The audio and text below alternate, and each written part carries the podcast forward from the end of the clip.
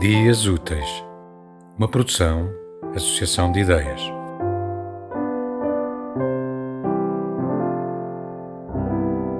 Certo de E se eu morrer amanhã? de Filipe Fonseca Silva.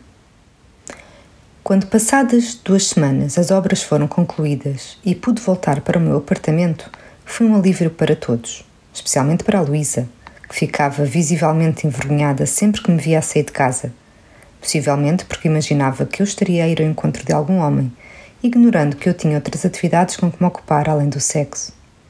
Coitada da Luísa e do seu casamento entediante. Várias foram as vezes em que pensei em intervir nos últimos anos, mas depois interrogava-me se, quando tinha a idade dela, teria dado ouvidos à minha mãe, à minha tia Angélica ou a uma amiga mais velha que me tivesse explicado que havia mais na vida do que um casamento desapaixonado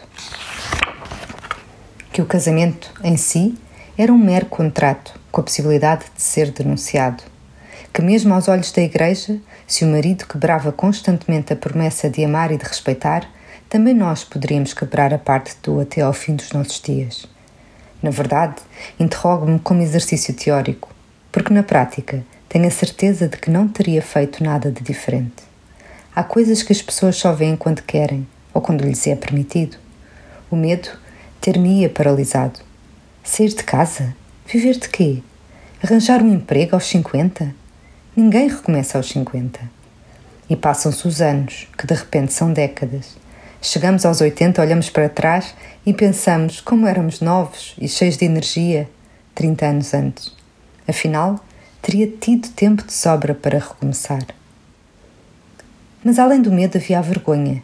A vergonha de pronunciar a palavra divórcio quando me dei conta de que o meu casamento nunca me faria feliz, estávamos no final dos anos 80.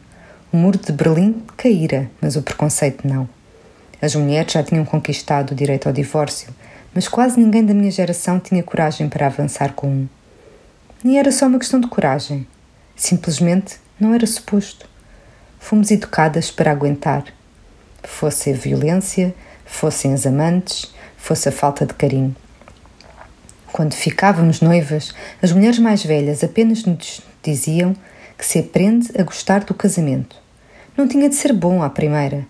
Aprende-se a gostar do homem, da rotina, da falta de independência e, com o tempo, até do sexo. É assim que tem de ser.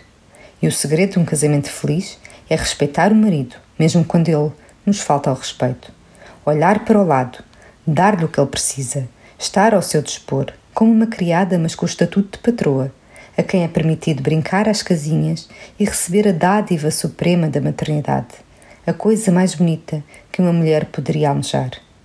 Aprende-se a gostar do casamento, diziam elas, como de brócolos.